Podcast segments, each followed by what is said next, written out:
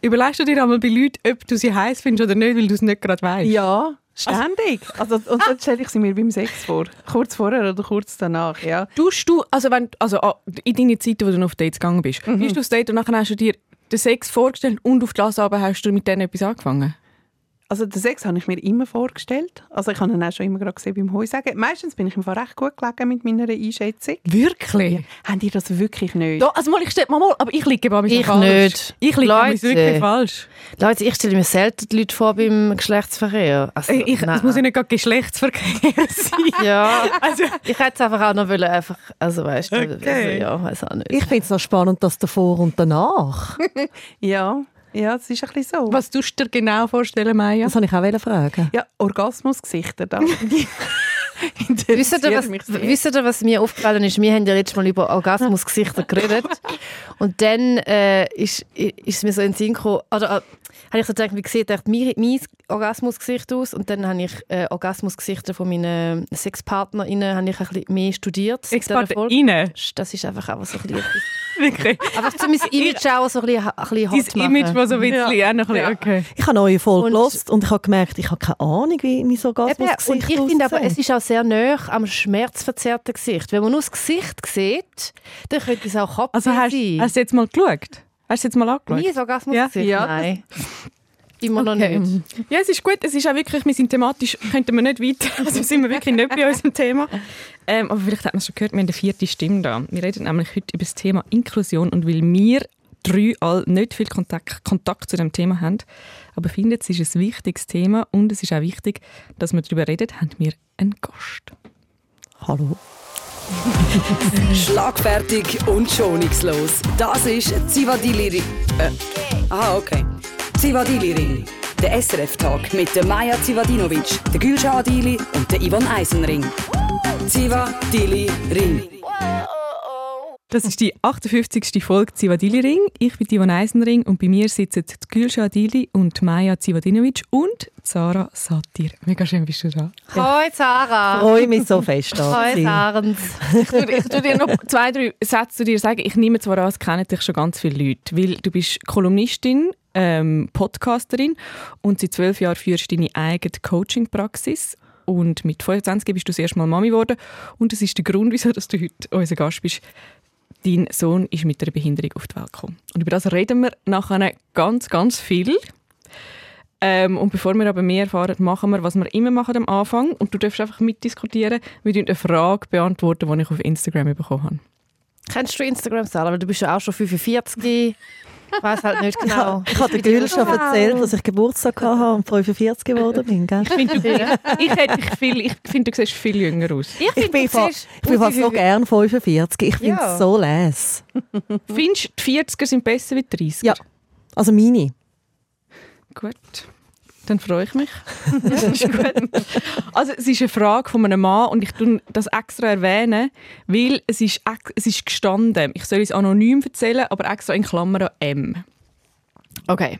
Liebe Yvonne, ich höre regelmäßig Zivadili-Ring und muss euch ein großes Kompliment machen. Immer wieder erfrischend, euch zuzuhören. Weiter so. Und dann kommt Daumen hoch. You're welcome, M. Ich habe eine Frage an euch. Ich war mit meiner Partnerin und einem befreundeten Pärchen, Klammer M und W, in den Ferien. Dabei habe ich zufälligerweise mitbekommen, dass der Mann mit einer anderen Frau in der Schweiz etwas am Laufen hat. Oh.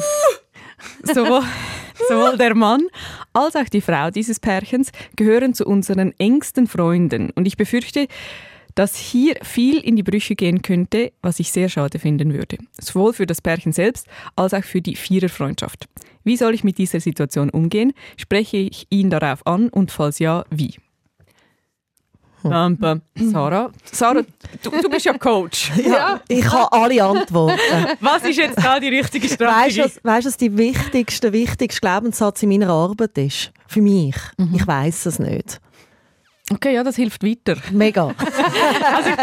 das heisst, ich habe den Leuten nicht Antworten, sondern ich begleite sie darin, ihre zu finden.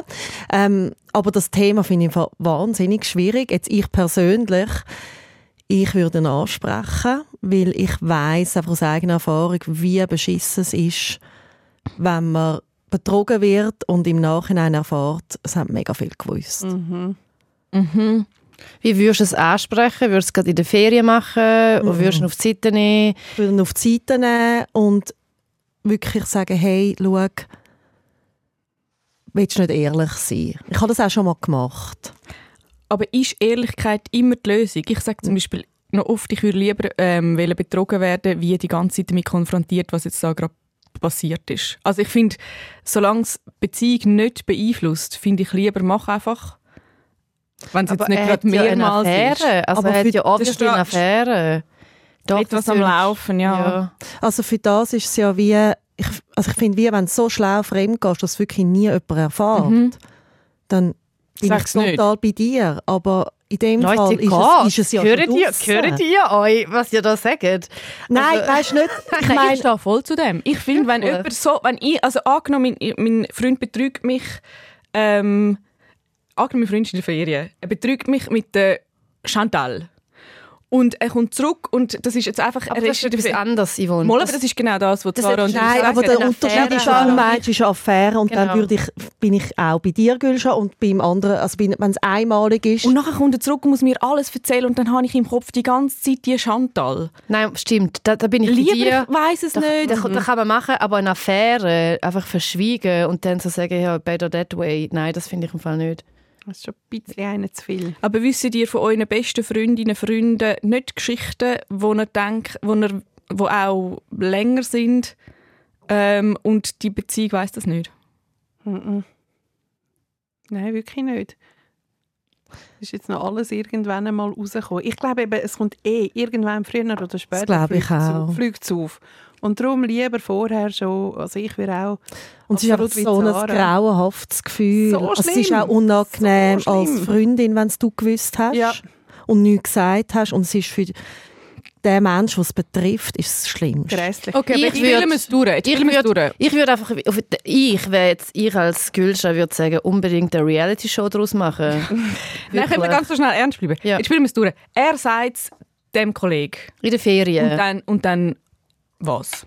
Weil Was sagt er ihm denn? So, hey, Also, du musst es hey, sagen. Nein, er sagt, hey, schau, ich weiss das von dir, keine Ahnung. Ähm, und nachher sagt der andere, ja, ich will nicht, dass du dich einmischst. Und, äh, also weißt du, es ist ja mit dem nicht gelöst. Hey, ich würde sagen, schau, du es ist nur einfach wie- das eigene schlechte Ja. Gewissen beruhigt. Ja, ich würde glaube einfach sagen, hey, schau, das ist jetzt wie blöd für dich gelaufen, dass ich das jetzt mit überkommen habe, aber ich weiß es jetzt und ich wollte mit dem nicht müssen sein. Und darum, hey, ich würde sagen, hey, sag doch du ihr, also mach du. Ich würde es glaube so machen. Also ich würde es nicht selber der Freundin sagen. Aber gibt es einen Punkt, wo du dann äh, so der Freundin das würdest sagen, weil er es nicht sagt? Ja, irgendwann im Fall, irgendwann einmal glaube ich schon. Weil Ja. wenn ich die betrogene Frau wäre, ich würde es im Fall auch wissen. Voll. Und wenn es Oh eine von Gott. meinen besten Freundinnen würde wissen und mir nicht würde sagen, hey, mega uncool. Sehr uncool. Aber ein Wahnsinnsdilemma. Ja, Ich finde es nicht, so nicht so ein grosses Dilemma, to be honest. Ich finde es nicht so ein grosses Dilemma, sondern man sagt es einfach. Wenn jemand betrogen wird, dann wird man nicht Teil von der Silence Culture, sondern sagt, hey Dude, this is not working. Das ist wirklich, mein Moralkompass sagt, nein, du musst da im Fall in Aktion treten. Ich finde, du machst dich aber dann auch sehr wichtig, obwohl das nicht deine Beziehung ist. Ja, aber Entschuldigung, ich bin ja dann Teil von dem Betrug und das mache ich nicht mit. Aber was würdest denn so- du machen? Würdest du dann der Freundin sagen? Ja, wenn, das ist ja auch meine Freundin. Weißt du, was ich meine? Ich würde ihm die Chance geben, so, hey, du musst es sagen und ich lüge im Fall nicht einfach deine Freundin an. Und etwas nicht sagen ist ja auch anlügen. Schau, Leute, sind doch einfach treu. Wirklich. Bitte. Oder sind ehrlich, dass ihr nicht könnt treu sein könnt. Ist auch voll okay. Also ich finde irgendwie, weißt, ah, jetzt ist der Kollege, der arme Typ, der uns muss schreiben der hat das Problem. Die Freundin hat das Problem, all die Freundschaften haben das Problem. Schlafen doch einfach mit den Leuten, die ihr abgemacht habt, dass ihr schlafen. Gottfried Stutz. Gut, wir machen hier eine äh, thematische, äh, 100, äh, thematische 180-Grad-Drehung wieder. Zurück zu dem Thema, wo wir heute darüber reden. Wir reden über das Thema Inklusion. Und vielleicht, ich weiß nicht, eben den Begriff, ich tue ihn einfach noch schnell so halb erklären. Inklusion hat zum Ziel, Menschen mit speziellen Bedürfnissen einzugliedern. Habt ihr das gewusst? Ja. Ja, ich habe es auch gewusst. Ähm, und ich finde, es ist ein Thema, wo man im Privaten wenig darüber redet. Also in der Öffentlichkeit wird es immer wieder besprochen, Mhm. aber im Privat, ich habe ähm, letzte Woche mit einem Kollegen darüber geredet, dass wir das heute zum Thema haben. Und nachher hat er gesagt, weißt, ich denke immer, es betrifft mich ja nicht. Und dann will ich wie, und dann will ich gar nicht darüber reden. Und ich habe so das Gefühl, gehabt, ja, seine Antwort ist sehr ehrlich und auch, wahrscheinlich ist das für viele so. Ist das für euch jetzt Gülschamaya auch so? Oder ihr, redet ihr viel über das Thema? Also über das Thema Inklusion, über das Thema geistige, körperliche Behinderungen? Also viel reden darüber tue ich nicht, aber ich tue, es kommt vor allem dann zum Gespräch, wenn jemand sagt, hey, das ist ja mega behindert oder sagt, Sagst du dann etwas? ja, ich sage, hey, das sagt man nicht, das B-Wort sagt man nicht, das kannst du nicht so benutzen und auch das M-Wort, wenn jemand sagt, du Mongo, das geht einfach auch gar nicht und dort kommt es bei mir, in meiner Welt, in meiner Bubble, kommt am häufigsten dann zur Sprache, wenn jemand das Wort so beleidigend benutzt. Und dann tue ich die Leute darauf hinweisen, weil das «you can't do it». Und sonst aber habe ich auch in meinem Umfeld keine Menschen, äh, die eine Behinderung haben. Nur eine körperliche Behinderung, aber keine geistige. Und darum ist das wirklich auch gar nie ein Thema. Ich finde, es ist zum Beispiel sehr ein Red Flag, wenn jemand diese Wörter braucht. Finde ich als voll. Schimpfwort. Ja. Wie ist es bei dir, Maya? Ähm, eine von meiner besten Kindheitsfreundinnen hat einen geistig behinderten Bruder. Der ist mit uns aufgewachsen. Das ist irgendwie wie von Anfang an völlig normal gewesen. Es war gar nicht so ein grosses Thema gewesen. Ähm, und nachher ist das aber ganz lang weg gewesen aus meinem Leben, bis ich selber ein Kind bekommen habe. Und in seiner Kita hat es ein, ein Mädchen mit Autismus. Und das ist übrigens mein absolutes Lieblingskind, weil es umarmt alles. Das ist wahnsinnig herzig. Ähm, und einfach so auf dem Spielplatz und irgendwelchen Kinderinstitutionen, wo wir amigs so sind, ist das schon immer wieder mal ein Thema. Wie ist das bei dir, Sarah? Also hast du das das Gefühl von, von wahrscheinlich jetzt in deinem Umfeld nicht, aber allgemein von den Leuten, dass man so mit dem Thema umgeht, so, ja, es betrifft mich ja nicht. Ja, total. Also ich bin auch so damit umgegangen, bis ich selber Mutter geworden bin. Ähm, ich habe mir nicht einmal überlegt, dass mein Kind könnte eine Behinderung haben Aber ich bin auch jung, ich bin mit 24 schwanger geworden, mit 25 ist er auf die Welt gekommen. Und ich glaube, es ist ein, auch, ich finde es schön, weil dein, dein Freund, der du darüber geredet hast, sehr ehrlich ist. Und ich glaube, es ist wichtig, dass wir in dem Thema auch ehrlich sind mit unseren eigenen Ängsten. Letztendlich geht es auch um die Angst vor der eigenen Gebrechlichkeit. Ähm, wir gehen mit dem Thema ähnlich um wie mit dem Tab- Tabuthema Tod. Wir wollen am liebsten nicht darüber reden. Ihr redet ja auch über das Thema, habe ich schon gehört. Und ich glaube, auch das Wissen, oder die meisten, also es werden nur 3% der Behinderungen sind angeboren. Der Rest wird im Laufe des Lebens erworben. Und das macht ja auch deutlich, wieso Wie, wie, was, was meinst du mit dem? Was heißt das konkret? Also, es, also wenn man das behindert, das sind 20 Prozent ähm, von der Menschen in der Schweiz haben eine Behinderung und nur 3 Prozent von diesen 20 Prozent sind angeborene Oh, Behinderungen. krass. und die restlichen werden im Laufe des Lebens erworben. Das bedeutet durch Krankheiten, die meisten und weniger durch Unfälle. Und, und das glaube ich, ja, wenn man so die Zahl hört, kann man auch verstehen, vielleicht auch, wieso die Menschen Angst haben vor dem, eben wie sie werden mit, wirklich mit der Zerbrechlichkeit vom Leben auch konfrontiert. Aber auch mit, oh, das ist viel, viel strenger. Also weißt, ich meine, wenn man in der Familie jemanden hat, der eine geistige Behinderung hat oder auch eine körperliche Behinderung, heißt das ja automatisch auch, dass die ganze Familie muss viel mehr schaffen und sich viel mehr kümmern und caren. Und darum würde es mich eben noch mega wundern. Das eine ist, ähm, ein Kind haben mit einer Behinderung, aber das andere ist beim Spielplatz auch die mitleidige Blick von allen Müttern und Vätern. Das stresst doch auch massiv, weil man so denkt, jetzt verpisst euch doch, jetzt schaut doch nicht so mitleidig an. Weißt du, was ich meine? Also, Das denkst du eben am Anfang nicht. ja. Ich glaube am Anfang, also es ist ja ein Prozess, wenn ein Kind mit einer Behinderung auf die Welt kommt, dann Darf ich ganz Ja. schnell vielleicht noch schnell, was, was, was hat dein Sohn, ähm, das haben wir jetzt gar Ja, noch nie darüber geredet, genau. kann man das überhaupt, weiß Also, man das? Wieso mein Sohn so ist, wie er ist, das wissen wir bis heute nicht. Das kann sein, ähm, dass in der Genetik mal noch etwas rauskommt. Das gibt es immer wieder, dass auch neue, da ist, die Forschung immer weiter.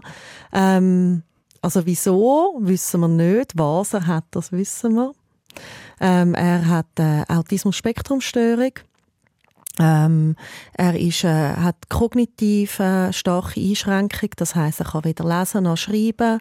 Er ist ungefähr, und das ist aber so ein bisschen ein Missbild, ähm, so von seiner Entwicklung, auch emotional, aber auch vom Verständnis, so zwischen einem zwei- und fünfjährigen.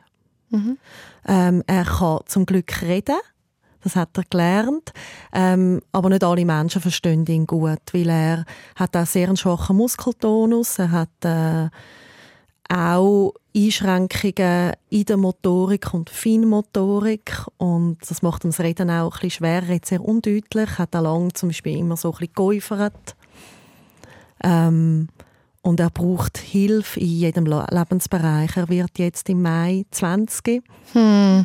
und ähm, er kann nicht allein duschen, er kann nicht selber die Hände waschen oder sonst einfach alles machen, was man so braucht fürs Leben. Das heisst, er braucht wirklich einfach umfassende Begleitung in seinem Alltag.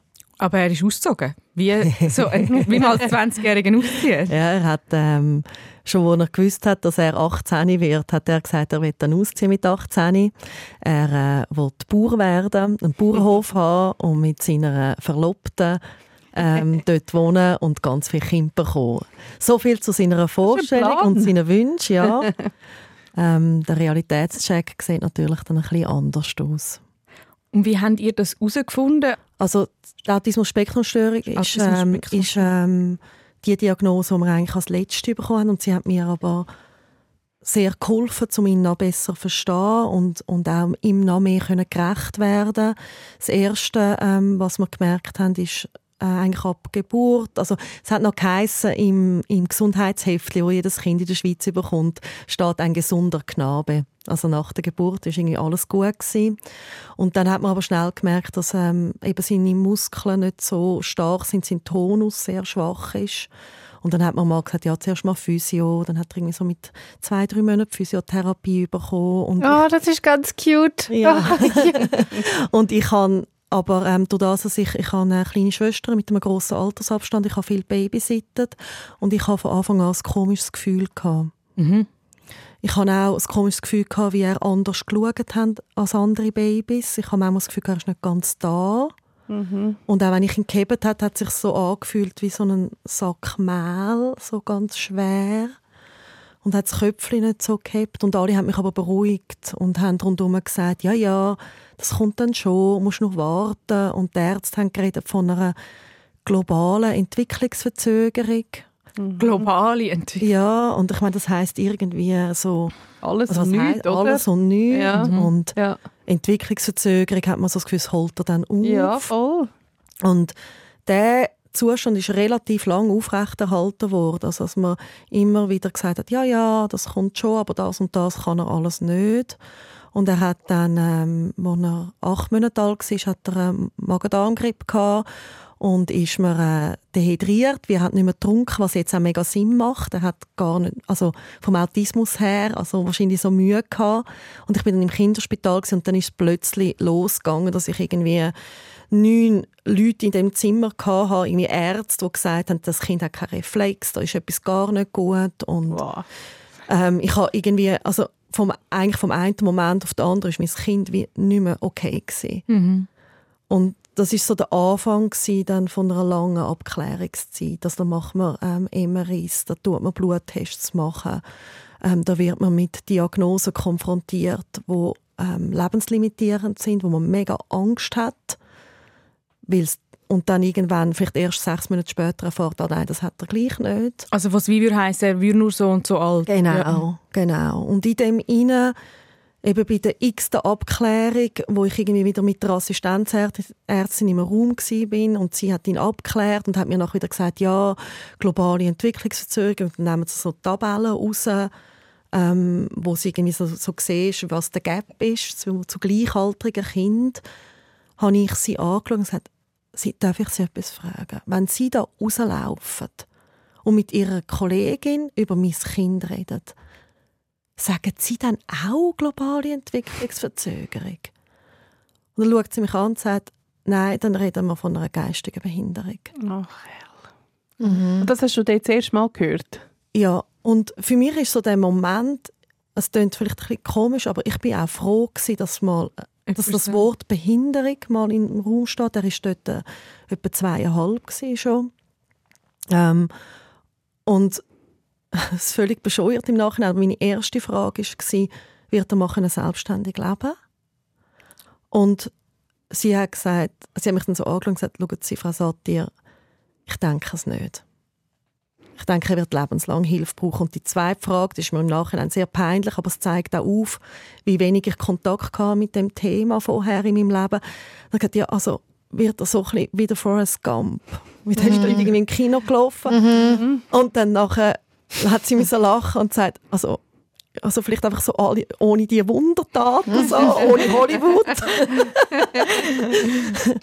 uh, und da, dass er autistisch ist, haben wir dann erst erfahren, als er fünfjährig war. Vorher hat man mir gesagt, ich habe es auch mal angesprochen, ähm, hat man mir gesagt, das kann nicht sein, schauen Sie, wie der lacht. Das ist völlig, also heute weiß man, also ich meine, Kinder mit Autismus lachen genau so. Ähm, und nur, ich habe es wirklich nur einer sehr engagierten Kindergärtnerin und einem Kinderarzt verdanken, so dann die Diagnose gleich noch bekommen hat. Hast du in dieser Zeit, ähm, in diesen zweieinhalb Jahren, bis du die Diagnose mal bekommen hast, die, also das Kind hat eine geistige Behinderung, mhm. hast du dann im Internet alles auswendig gelernt und geschaut, okay, das ist quasi der Entwicklungsstand, was könnte das heißen oder wie bist du umgegangen mit der äh, Phase, wo man weiß nicht genau, was ist? Ähm, ich glaube, ich bin umgegangen damit, dass ich einerseits bei mir, und das machen dann auch viele Mütter, dass sie das Gefühl haben, mit ihnen ist etwas falsch als Mutter. Mhm. Weil er hat dann auch angefangen, so mit zweieinhalb, dreijährig sehr viel schreien. Und ich, ich ihn nur am Boden gelegen und man hat dann das Gefühl, es ist jetzt einfach Trotz. Das war natürlich nicht Trotz, gewesen, sondern es ist autismusbedingt. Und dort hatte ich schon auch oft das Gefühl, gehabt, irgendwie, ich mache etwas falsch in der Erziehung. Also das ich mag, je länger ich keine Diagnose hatte, desto verunsicherter bin ich auch geworden in meiner Mutterrolle. Und googlen, wenn alle sagen, man sollte nicht googlen, habe ich natürlich auch. Mhm. Ähm, Darf ich schnell dazwischen fragen, Maya? Du, Nein, mich schält es völlig. Ich habe das Gefühl, es ist wahrscheinlich anders, das Thema genau mhm. noch zu hören, wenn du selber Kind mhm. hast. Mhm. Nein, mir fährt das total ein. Also ich habe acht Millionen Fragen, aber ich lasse Sarah mal ausreden zuerst. ja, ich hätte das noch beantwortet, was Gül schon gefragt hat.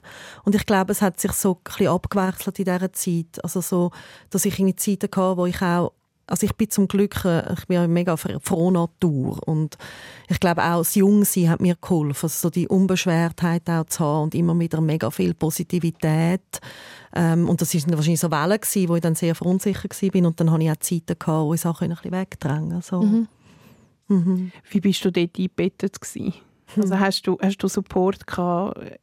Also ja. man sagt ja irgendwie so, ich, ich bin Serbin und es braucht wirklich ein Dorf, um ein Kind groß zu ziehen. Ich finde das schon mit einem sehr gesunden Kind sehr wahr. Mhm. Wie ist es dir dort gegangen? Ja, ich glaube, ich habe, also es ist ein mega Privileg in meinem Leben. Ich habe eine große Patchwork-Familie ähm, und ich habe wahnsinnig viele gute Freunde und ich weiß nicht, also ich denke das immer wieder, also auch bis heute, ich, wär, ich weiß nicht, wo ich ohne sie wäre. Mhm. Mhm. Ja, das Dorf ist da. Das Dorf ist da, gut. Mhm. Und das mhm. hat auch nie Berührungsängste gehabt mit deinem Sohn? Nein, also ich glaube, also das Umfeld ist ja auch mit betroffen, also Großeltern mhm. oder Tanten, ähm, das macht ja auch etwas mit ihnen und auch sie haben auch einen Akzeptanzprozess, wo sie durchlaufen und einen Druckprozess mhm. auch. Mhm. Mhm. Ähm, aber ich habe nie ähm, irgendwie Ablehnung oder Stigmatisierung aus meinem näheren Umfeld ja. erlebt. Eher, ich habe Freundinnen, also wirklich das Glück eigentlich, das Glück, also dass ich Freundinnen habe mit genau gleich alten Kindern, dass die haben so einen Monat oder zwei Wochen ja. Abstand und das hat es gegeben, dass gerade wo dann so, so, so zwei, drei geworden sind und ihn dann so abgehängt haben, und das machen ja Kinder nicht extra. Aber also sie rennen dann halt und sie klettern auf der, irgendwie auf der Rutschbahn rauf und mein Sohn hat einfach nicht mitheben mhm. Und ja, Gülsch hat vorhin gesagt, so Spielplatz und dort habe ich schon gemerkt, dass ich manchmal dann wie nicht mehr so mögen mit. Also, ja. dass ich eben nicht gesagt, nein, ich komme jetzt einfach nicht noch schnell auf die Josi und wir gehen nicht noch schnell mhm. in die Becke, weil ich, eben mein Kind braucht etwas anderes und ich habe es manchmal dann auch nicht vertreibt.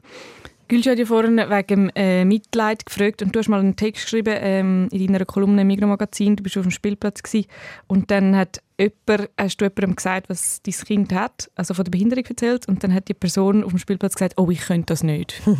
ja, bravo.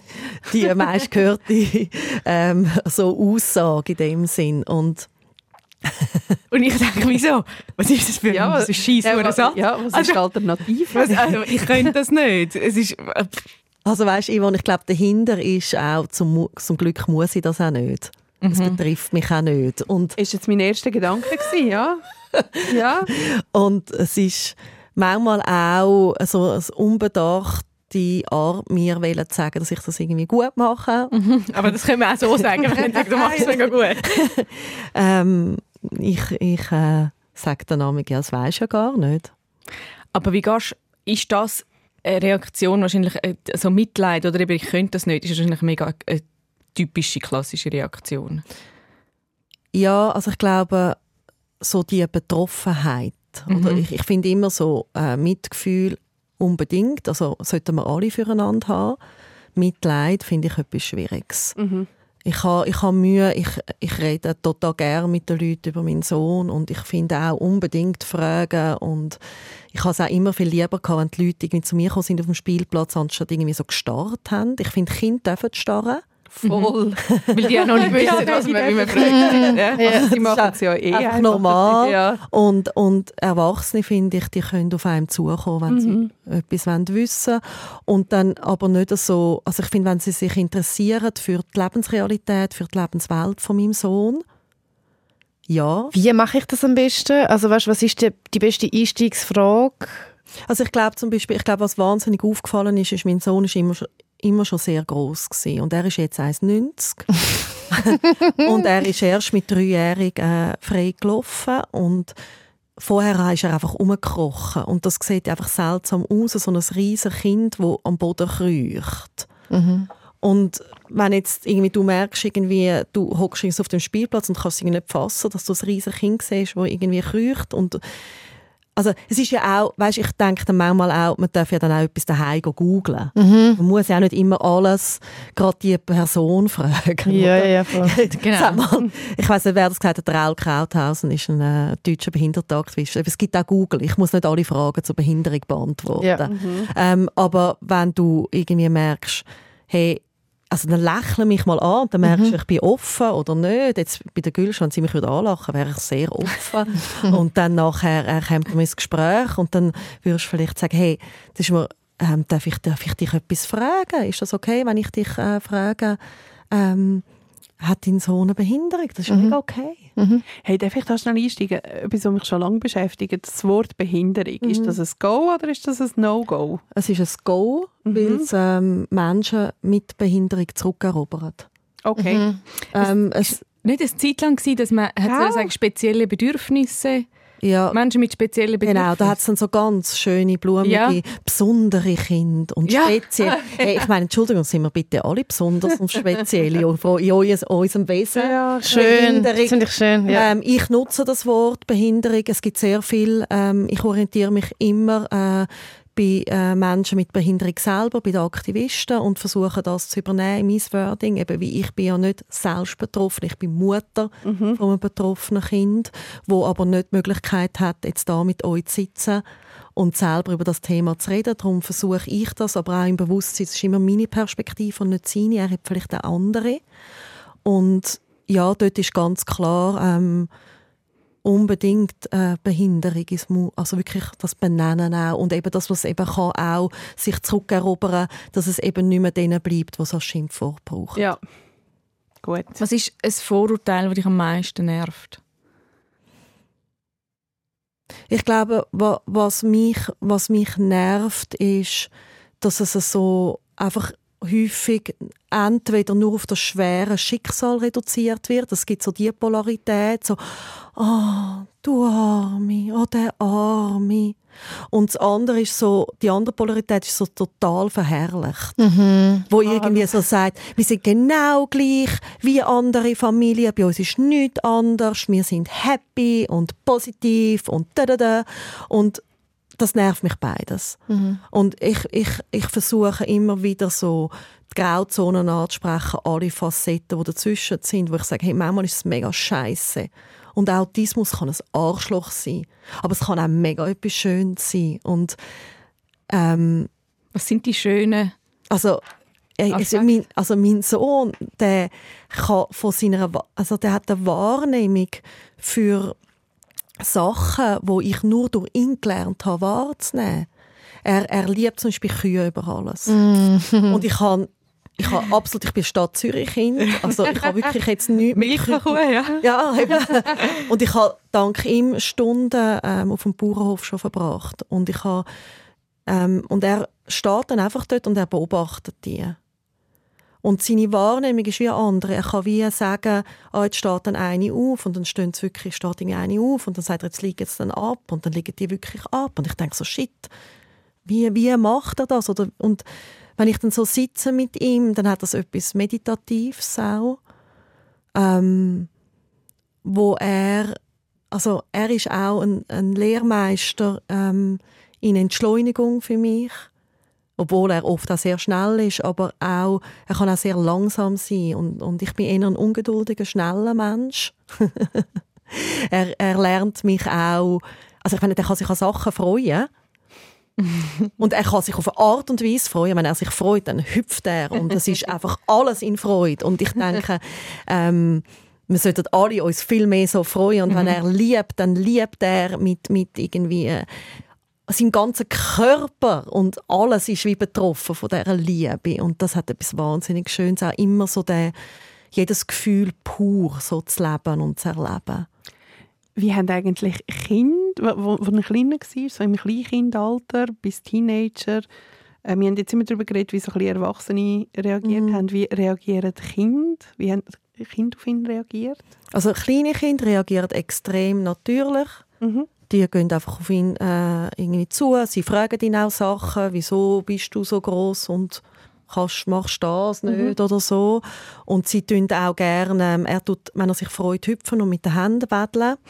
Und das gibt Kinder, die das gerade mitmachen, so eins-, zweijährige Kinder. Das sieht man auch bei kleinen Kindern. Die finden das super und dann wedeln sie alle ein bisschen miteinander. Ähm, ältere Kinder, ähm, die sind manchmal so wie irritiert. Mhm. Also die merken so, also jetzt gerade jetzt, oder eben ein sehr ein grosser Mann verhaltet sich irgendwie seltsam. Mhm. Und dann sieht man in ihren Köpfen an und den Gesichtern, wie sie arbeiten. Ja. So. Du bist ja mega auch offen, also du hast Kolumnen geschrieben Mhm. zu dem Thema und, und äh, jetzt im Podcast ähm, redest du nämlich auch viel drüber, über das Thema. Ja, gut, das ist nicht der Fokus vom Podcast. Also der Podcast, den ich jetzt mache mit der Mara Rickli zusammen für die Frauenzentrale Zürich, ähm, hat ja den Fokus, ähm, Frauen ähm, eine Stimme zu geben, Frauen ans Mikrofon zu holen. Das heisst, wir reden äh, mit verschiedenen Gästinnen ähm, über ihre Lebenswelten, ihre Gedanken, ihre Erfahrungen.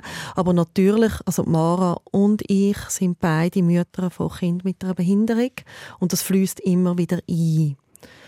Und die Offenheit, wo ich zeige, das ist für mich auch ein Prozess oder ist es auch immer wieder.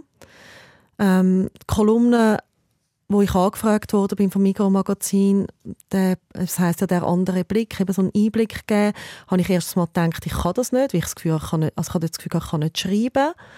Du kannst sehr, sehr, sehr gut Ja. schreiben. Ich kann wirklich allen Ja, Leuten die Kolumnen empfehlen. Es ist fantastisch geschrieben und ich bin mega streng, wenn es um Schreiben geht. Danke vielmals.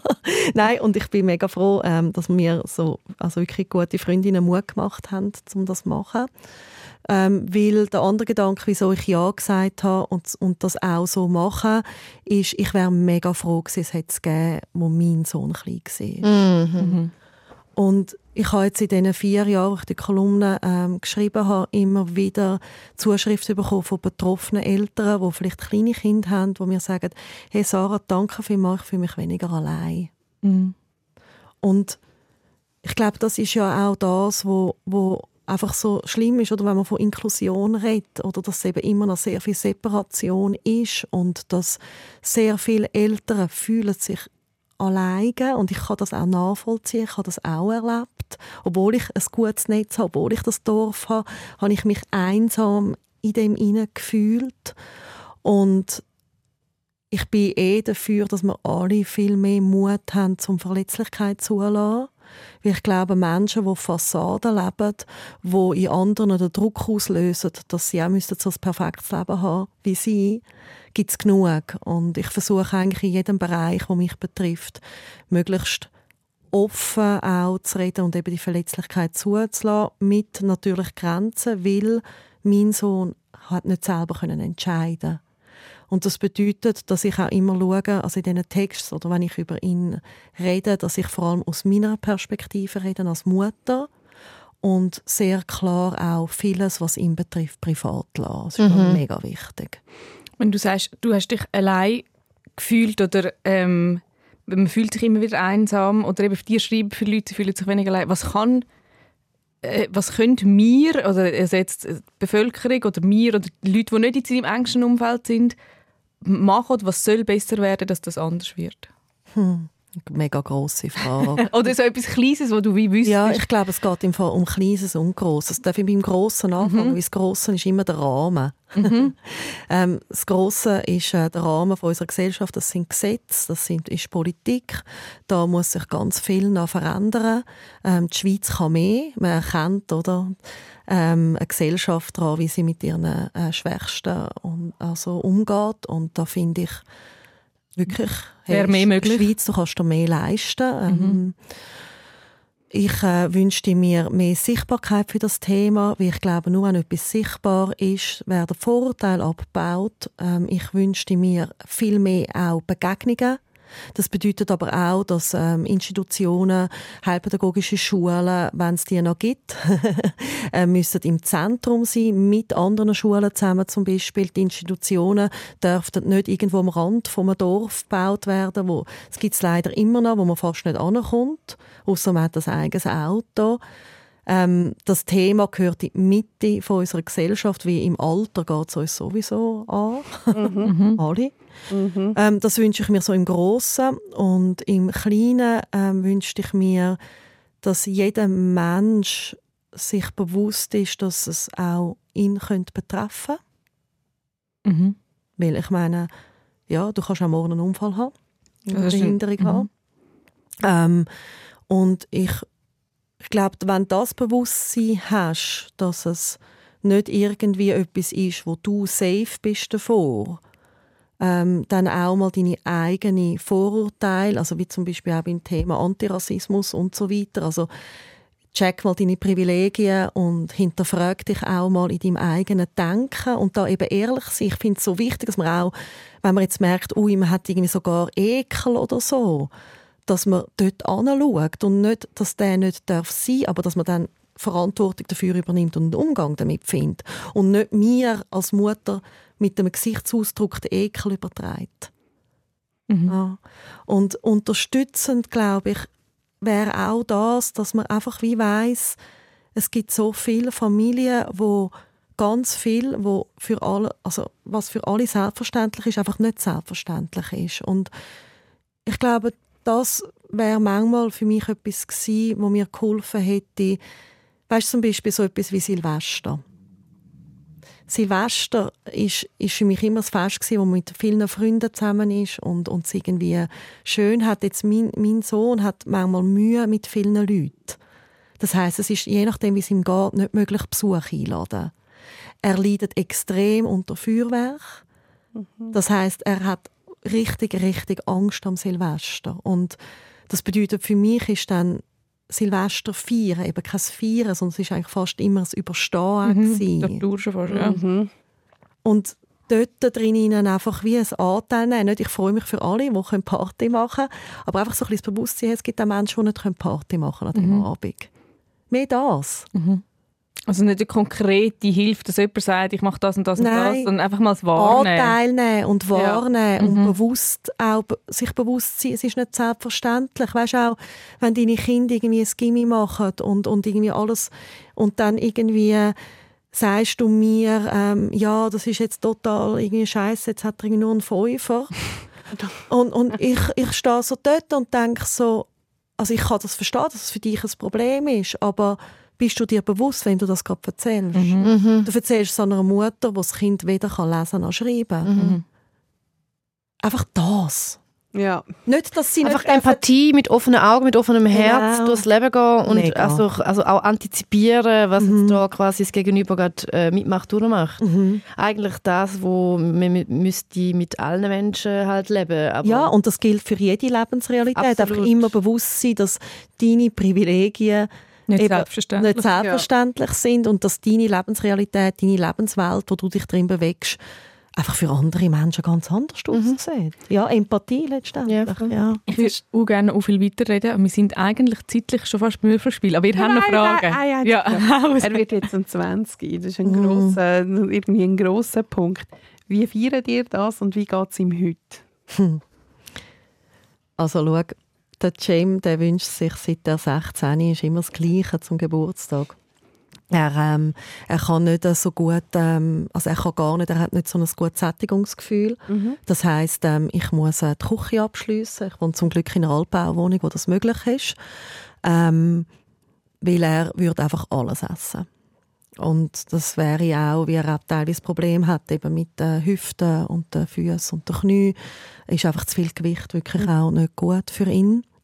Ähm, und das ist nicht ein einfaches Thema. Also es ist nicht einfach auch, also eben, er möchte dann er versucht auch zu klauen und, und und ich habe ihn gefragt, mal auf den 16. Geburtstag, was denn sein Wunsch ist. Und dann sagt er, ich möchte, ich möchte den Küchenschlüssel. und ich, äh, ich mache das jetzt einmal im Jahr möglich, dass er, ich tue dann immer die Küche ausräumen, ich tue einen Teil äh, zu meiner Nachbarin rauf und tue äh, die Küche so bestücken mit ähm, verschiedensten Sachen, die er darf essen und er darf sich äh, für einen Tag äh, total auch überessen, ist voll okay. Super. Und er nimmt das, das Essen am liebsten dann ins Bett und es gibt eine mega Sauerei. und, und das könnte mir jetzt ganz viel vielleicht irgendwie Sotzpads und so sagen, das ist irgendwie absolut nicht schlau, dass ich das mache. ähm, aber ich merke so, hey, er kann so viel nicht. Mhm. Und er kann so viel nicht, was andere 20-Jährige einfach selbstverständlich können. Und ich glaube, das ist wie seine Form von Autonomie. Und Ja. er packt am Morgen Ja. den Schlüssel aus und ich werde ihn auch das Jahr heimnehmen an seinem Geburtstag, ähm, dass er daheim kann sein und dann packt er den aus und es ist wirklich so, yeah! ich bin der Chef. Das ist also, ja, ist natürlich Ja. also unabhängig und selber Ja, entscheiden. Ja, weil, weißt, das ist so, oder wenn mich fragst, wie geht es ihm heute? Ich glaube, das ist, und das ist für mich auch im Moment immer wieder mega schmerzhaft und ich brülle auch immer wieder sehr, also ja, ich muss fest auch brüllen wegen dem, weil er wäre wahnsinnig gern selbstständig. Und er sagt mir, Mama, ich möchte allein wohnen. Mhm. Und ich möchte Vater werden und ich möchte heiraten und ja, und das ist halt da, dem kannst du recht lange noch ausweichen Mhm. in der Kindheit und jetzt ist das so wirklich krasse Realität, dass ich ihm wirklich auch muss sagen, schau, du hast eine Behinderung, du br- brauchst ganz viel Hilfe, Mhm. aber er sieht das anders. Ja. Oder wie er kognitiv, also ich glaube, in seiner Fantasie kann er alles und das ist mega, mega schön. Und ich glaube, es hilft ihm auch, aber das ist manchmal auch zum ihn begleiten mega herausfordernd. Und je älter das wird, desto wahrscheinlich schwieriger ist es geworden. Genau, Ja. genau. Und ich kann auch, eben, du kannst auch einen, 90, also einen 20-jährigen, 1,90 grossen Mensch kannst du nicht mehr heben. Mhm. Und ja, ich bin mega dankbar, dass er auch Begleitung überkommt. Ich, ich könnte es, eben, ich meine, ich bin 1,69 groß, ich kann es gar nicht mehr so allein. Wenn er irgendwie findet, nein, ich steige jetzt nicht, irgendwie, ich komme jetzt nicht mit oder ich habe keine Chance. Mhm. Mhm. Und das wird dann schnell einmal körperlich, oder wie bei kleinen Kindern auch. Aber einen Dreijährigen kannst du klemmen. und Ja. vom Sandkasten laufen. Und bei ihm geht das nicht. Und ich finde das wahnsinnig anspruchsvoll, immer wieder. Ähm, ich, mir ist seine Würde unglaublich wichtig. Und gleichzeitig fehlt ihm wirklich auch das Verständnis für seine eigene Situation. Und er hat Bedürfnisse und er kann die zum Glück äußern, aber er kann nicht all die Bedürfnisse leben, weil eben, er braucht einfach die Unterstützung und er kann es nicht einschätzen, er kann Gefahren auch nicht einschätzen. Und ich glaube, wenn du mich fragst im Moment, wie geht es ihm jetzt und wie geht es mir damit, ähm, ist es gerade jetzt so seit de, in den letzten zwei Jahren, seit er 18 geworden ist, ein mega Prozess für mich auch im Loslassen lernen. Mhm. Ähm, ich bin nicht so gut in dem. Und ich musste recht müssen lernen. Ich bin auch an Grenzen gestoßen, so von meinen Kräften Mhm. in dem inne. Ich habe auch gelernt, dass ich das muss ernst nehmen muss. Ich möchte möglichst auch noch, wenn er 40 ist, ihn können heimnehmen oder mal mit ihm in den Zoo oder auf den Bauernhof. Und für das brauche ich auch wirklich Auszeit und es ist auch jetzt gut, dass er nicht mehr daheim lebt. Aber in dem inne gibt es auch neue Herausforderungen, dass ähm, die Leistungen, die Menschen ähm, mit einer Behinderung in der Schweiz bekommen, ähm, ja, sind knapp und die Ressourcen fehlen an allen Enden und sie haben äh, mega Schwierigkeiten, gute äh, Leute zu finden, auch, um die Menschen zu betreuen und ähm, ja, da, da wünschte ich mir wirklich, dass noch ein bisschen mehr geht, dass auch die Bedingungen und die Mhm. Lebensbedingungen noch besser werden, weil also ja, ich kann mein, mein Vater ist gestorben, wo ich ähm, 28 war. bin. Nein, nein sie, ja und ich habe einfach nicht so die Selbstverständlichkeit in mir rein, dass ich alt werde wie andere. Also ich wünsche es mir mega. Ich wünsche es mir auch für meinen Sohn, dass ich darf mega alt werden Aber ich möchte auch, dass er gut klarkommt, wenn ich mal nicht mehr bin. Und für das ist auch gut, wenn er jetzt die Schritt macht. Aber ich bin im Moment auch wahnsinnig viel am Kämpfen wieder so für seine Rechte. Und das ist manchmal auch streng. Ja, das verstehe ich sehr gut. Das ist, äh, danke wirklich so viel Mal bist du da. Ja, Sarah. Es ist sehr, es ist, es- ich finde es sehr berührend, also irgendwie, Ja, ich auch. Ich finde es irgendwie auch berührend. Das ist wie so ein anderes Gespräch. Also wir haben einmal auch so eben über den Tod gesprochen und so, aber es ist schon noch eine ganz andere Lebensrealität, die jetzt du noch mit uns geteilt hast. Ja, und jetzt lebe ich mich so in zwei Welten. Das ist ja auch, Ja. oder? Ich habe wie beides. Oder so die Wochen, wo er heimkommt und die Ferien. Oder wenn ich mit ihm bin, ich gehe ihn auch besuchen. Das ist manchmal auch für ihn fast einfacher. Dann ist er dort, wo er ist. Ja. wir tun jetzt gleich mal schnell würfeln, wir? bevor wir Okay. aufhören. Ja.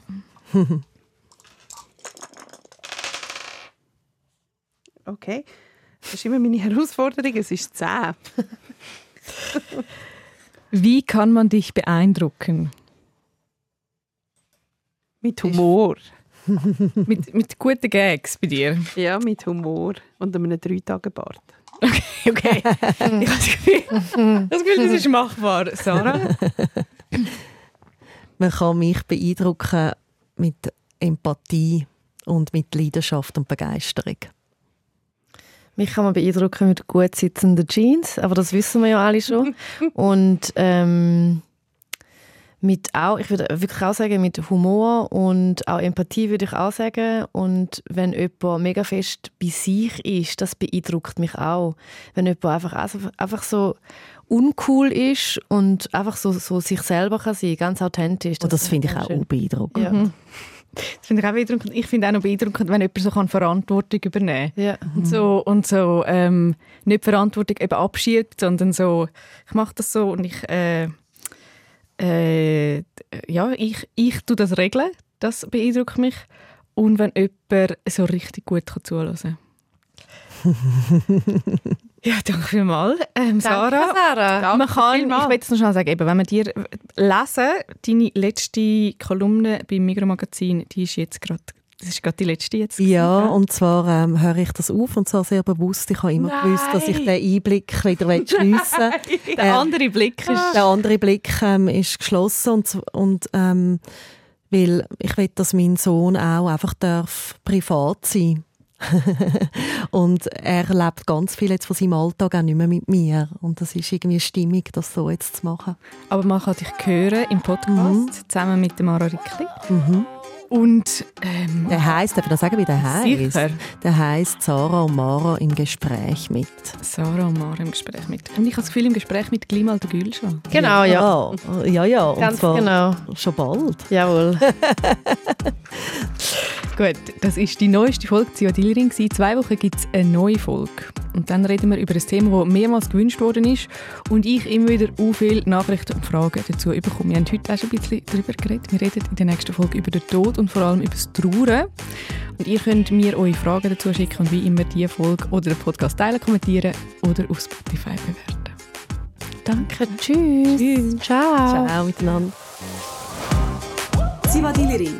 Mit der Maja Zivadinovic, der Gülşah Adili und mir, der Yvonne Eisenring. Alle Folgen gibt es unter srf.ch slash audio. Sounddesign Veronika Klaus. Produzentin Beatrice Gmünder. Angebotsverantwortung Anita Richner.